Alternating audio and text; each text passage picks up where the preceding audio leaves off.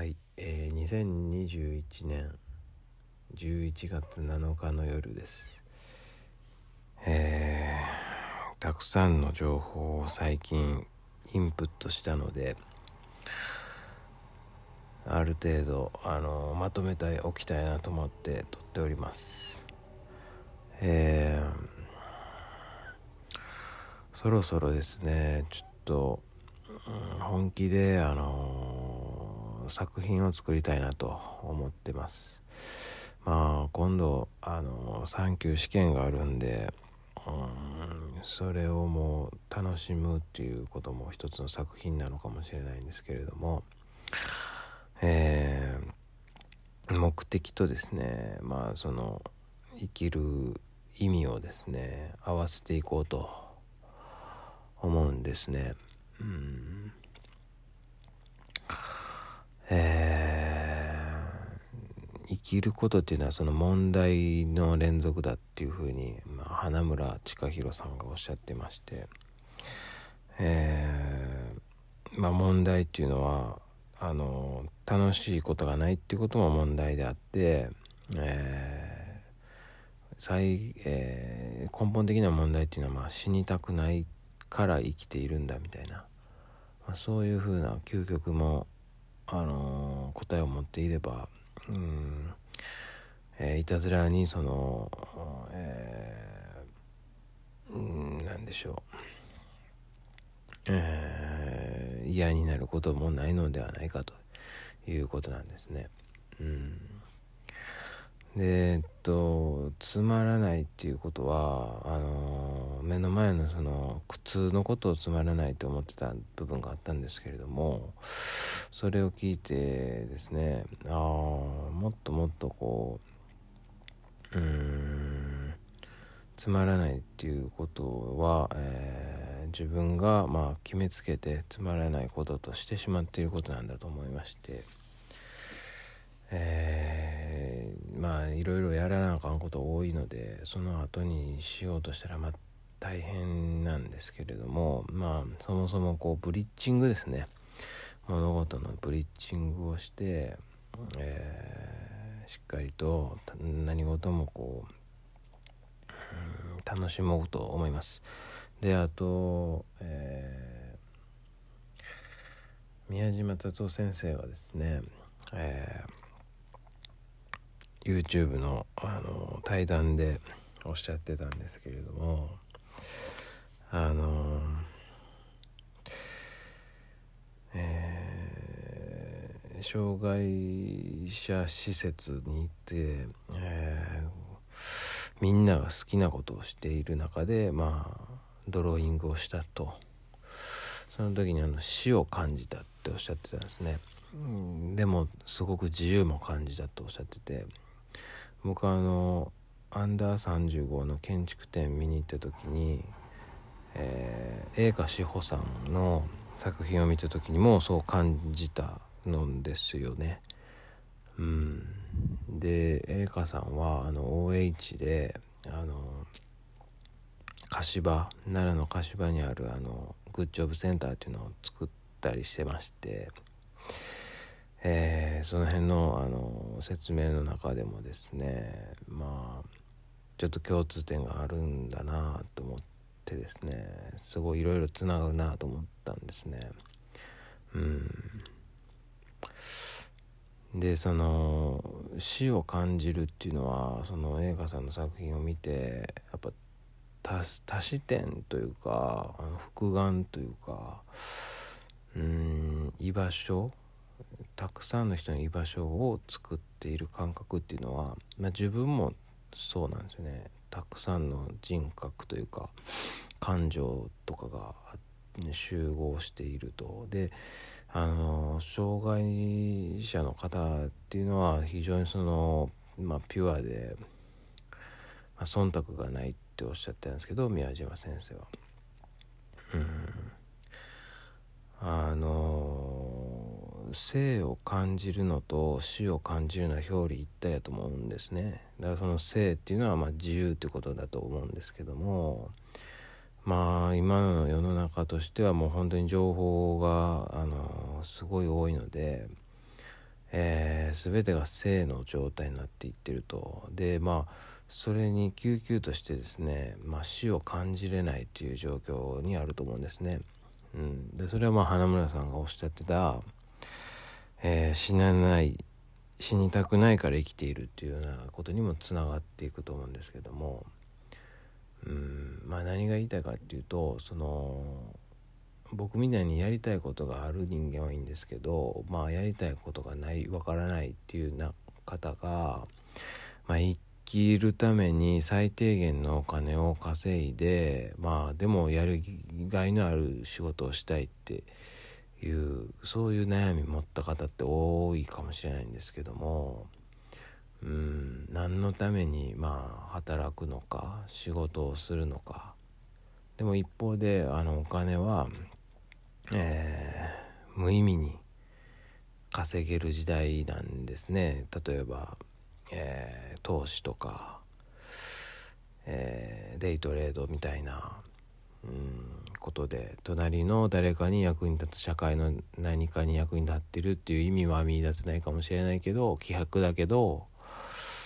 えー、稼げる現状の、えー、認識なんだろうと思うんですね。誰もが。まあ僕はまあそれは少しそういうふうに思うんですけど。うん。その中でだからあの違和感ですよね、うん、僕もちょっと文章を作ったんですけどもノートにアップしたんですけどそのグラデーションっていう単語また多様性っていう単語をまあ人の説明をする場合に、えー、用いていると。ただそれはまあ本当にあのうん上滑りででしてね。うん読んだとしてもわからないと思うんですよね。誰かが。僕はその一人は、えー、自分で自分の感覚は捉えれるので、えー、僕自身の再現性のグラデーションまた多様性っていう意味では伝わってきはするんですけども、えー、果たしてこれを他者が読んだ時に同じような感覚を持ててるのかって言ったらやっぱりクエスチョンにしかならないんですよね。そういう意味であの今の世の中っていうのは本当にあの何て言うんですかね。えー、一つなぎにしづらいというかまあその多様性っていう言葉がうん生物多様性っていう言葉を僕は前提に捉えているので、まあ、何かのその食物連鎖であったりその循環のような、えー、世界を作ってているものだと考えているので何か本当はヘリがあるんですよね。境目が。本当はあるのにでもそれを、えーと、多様性という言葉で、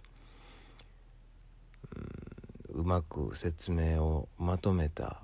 ようにしているだけなんだなと思うんですね。だから多様性世界とかグラデーション世界とかっていう言葉をつければ、えー、いいかなと思うんですけども、うん、でもそう説明せざるを得ない状況が生まれているのもこれだけあのピックアップする情報が多いからなんですね。それはもうマスメディアもそうだし個人もそうだしこうやって個人で発信している人も多いしっていうことなんですね。ただまあもう僕はこれは自分の記録として撮ってて自分に送ってるようなもんなんですけどもうん。そうじゃないとこう承認欲求が満たされなくてしんどいとかになりかねないのでうん。だから感性が鋭い人感性が細かい人はそういう多様性とかグラデーションっていうのを自分でうーん不十分に感じてしまうのでやっぱり網の目を細かくして抜け落ちないように自分が、えー、何か作ることで保管していけばいいと思うんですよね。それがまあひいては人のためになったり社会のためになったり、まあ、思いやりって言われるような人間にしか持てないようなことをまあ仏法用語でいうその、えー、自他ともの幸福ですね人との関係に境を求めないというか人と自分は一緒なんだ。社会と自分世界と自分はつながっていて不可分なんだっていう感覚ですね。それをあの持っているがゆえにまあそう感じるっていうこともあるかもしれないんですけども、えー、だからそういうふうなものを見せる感性をうん一つ結晶させるというか還元させるというかそういう行いをすることに、えー、よって保管されるというか、えー、うん。均衡バランスが取れるというようなことがあると思うんですね、まあ、だからそういう意味で、えー、作品を作りたいなと思ってます。あのドローイングとか模型とか立体とか、うん、何かわからないんですけどもやっぱりグラデーションとか多様性っていう言葉はやっぱりうん形とか色とかを持っているのであとはまあ経験時間的、えー、なんでしょうね。うん時間的なんでしょう。その射程っていうかそういうものを持っているものなのでうん何かその現状への、えー、くさびとしてというかなんか切り開く時間を切り開く行為をですね行いたいんですよね。だからそこにはだからまずは問いがあの、うん、立つことになるはずなんですよね。まず第一として。で第一として問いがあった上で、まあ、第二としてのまあ作法があってで第三としてのまあ、えー、調整なりあの、うん、創造的なことがあって、まあ、第4としてまあそのフィックスというか、えー、包括っていうのがあると思うんですけども、うん、だから誰かにどう見せるかっていうことも、えー、半分やっぱり最初から考えていかないといけないんですね。うんそれは考えつつあの自分もまああの満たされないといけないのでやっぱりここも不可分な関係になってくるんですけれども、うん、でもただちょっと、えー、12月19日に試験がありますんで、まあ、そこをもう僕はもう作品と捉えてですね、えー、ブリッジングを行ってですね自分の、えー、なんでしょう目標と社会からの要請ですね。そいつそいつをあの一つにしてですねしっかりあの芸術としてですねあの合格を取っていきたいなと。いうモチベーションをですねあの、えー、採用するに至ったんですね。まあそれは花村先生がですね、えー、言っていただいたですねやっぱり人間の生きる意味とはそんなに多くないんじゃないかと。えー、死にたくないから生きているんじゃないかで代償はあるけれども問題をあの次から次へとあの、えー、解決していくことであって、まあ、それは息をすることも同じであるし寝ることも同じであるしでつまらないかもしれないけれども、えー、一つのことにまあ楽しくないかもしれないけども集中する。そこであの見えてくる何か、えー、新たな体験があるんじゃないかと。その価値があるんじゃないかということだと思うんですね。だからそこもグラデーションだと思うんですね。自分の心のグラデーションを、えー、ある意味うん持っていくそっちに方向づけしていって、えー、意義を見出していくというかね。うん、まあ、そこが難しくもありまああの自分ではあの挑戦してみたい。えー、自分にちょっと足りないところでもあるので、まあ、癖をですね直す意味でもですね、えー、勝利の結果をですねあの周りの皆様にまた師匠にですねお答えするためにもですね安心させるためにもですね、まあ、しっかりあの芸術としてあの勉学をですね、まあ、取り組んでいきたいなとえー、そういうふうに思った次第です。まあ、あの、宮島先生の、あの、非常にあの言語化できなくていいんじゃないかっていうようなね話もあったんでうん何かそういう感じている違和感を言語化できないけれども何かやってみるとまあそこがしんどいんですけどね試験勉強では試験勉強はもう分かりきっててるっていうかあの、えー、丸覚えになっちゃうんで、うん、しっかりブリッジングしてですね何か生活とまた自分の実務とあのつなげれるようにしっかりあの勉学をしっかりしてですね、えー、やっていってですね、まあ、しっかりあの、えー、同世代の中でですね共感を得れるようなですね、えー、何か、えー、行動につなげていきたいなと、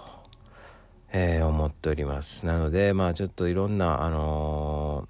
音楽であったり本であったりまあポッドキャストであったりラジオであったりすごくあの今まで、え、取り入れてきたんですが、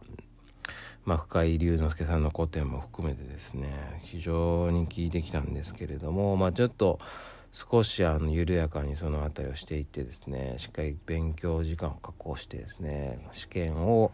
射程に止めてですね芸術作品としてまあ完成させてですね周りを納得させると。まあその後に芸術作品を作っても遅くはないのかな。人生長いので、うん、そういうふうなメタな視点でですね、えー、やっていきたいなっていうふうに思えたですね今週末のインプットだったので。こうやって撮っております。えー、今回はちゃんと撮れてるのかな？あ撮れてますね。えー、じゃあちょっともう切れるのが24時に切れるんかな？これ。前22時ぐらいに切れたんでちょっと怖いんですけども。えー、とあと一つまあ古典の深井さんが言ってたことだけ最後言っときます。あの古典の深井さんが言ってたことはえー、細かいこともいろいろあったんですけども、まあ、最終的には、えー、なんで今、えーえーと、こういうふうに世の中が、えー、変わっていく中で、えー、東洋哲学が大事と思うかっていうのを言ってましたそれは、えー、コントロールできないっていう前提で東洋哲学は、えー、成り立ってるような気がするみたいなこと言ってましたね。うん、まあそれはなるほどなと思って。うん。うん、まあ結構それは、うん、そりゃそうやろっていう感じだったんですけども 何やったかなうんまあとりあえずうん深井さんが言ってることは面白いんですけどと最近のそのもっと極端なこととはあの対比したら薄かったのかもしれないですね。すいません。まあとりあえずあの極端なことは多いですね。はっきり言って。あの強度があるので強度があることの方がやっぱり、えー、電波には乗りやすいので、うん、ただそういうのを中和させて中央的にまとめ上げてしっかり地に足ついた形でアウトプットできないと自分たちとしては、えー、足元すくわれる部分もあるんでしっかり噛み砕いてですねコミュニケーションの中にねえー、フレーバーとしてというか入れていきたいなっていうふうに思うんですけども。はい。まあちょっと今日はあの自分の 自分への手紙というような感じでボイスメモを残しておきましたね、まあ、しっかりあのうん何のための勉強か何のためのあの試験かっていうことを明確に、えー、まあ常にしてですね自分に向き合う時間っていうのをですねまああの作るための、まあ、鏡としての、えー、一つのあツールとしてのこの試験を捉えてですねしっかりあの自分のものにしていきたいなと、えー、思っております。まあ、それが、あのー、みんなのためになると思うので、まあ、しっかり頑張っていきたいと思います。まあ何かもうやる気がなくなっちゃって、あの、また人のせい、周りのせいにしだしかけたらですね、しっかりこの放送聞き直してですね、えー、頑張っていきたいと思います。まあそのセンスのために自分の、あの納得いく生き方、えー、違和感を正すためにですね、世界にあの働きかけていくことがあの生きることなんかなと思いました。はい、えー、以上です。あの頑張っていきたいと思います。ああと一つだけ、えー、タクミズムっていうあのラジオ聞いててあの斎藤匠さんがえー、キツネビやったかな？っていう人のラッパーをねあの紹介しててその人のあの28歳のリアルっていうアルバムがね前すごい表現力で良さそうでしたね、まあ、さっきちょっとちょさらっと入れてたのにその、えー、考え方が入ってて。うん、うん、まあとにかくいろいろつながったんですよね。はい。ではではまああの、うん、長女の可愛いえーえー、ココちゃんのですね、えー、誕生日も終わってですね、まあ、本当にあの子育てね、えー、結構助けていただいててすごい、うん、楽にはなってると思うんですけども大変なんでまあほんまに今の時代に子育てするって大変なんだなっていうことに少しだけでも共感しできるようにですね、えー、しっかり家事育児もですねあのやりきってですね、えー、しっかり将来ね大きくなって楽しくなるのを、えー、楽しみにしながら、えー、頑張っていく、え今日一日明日一日していきたいと思います。以上です。ありがとうございました。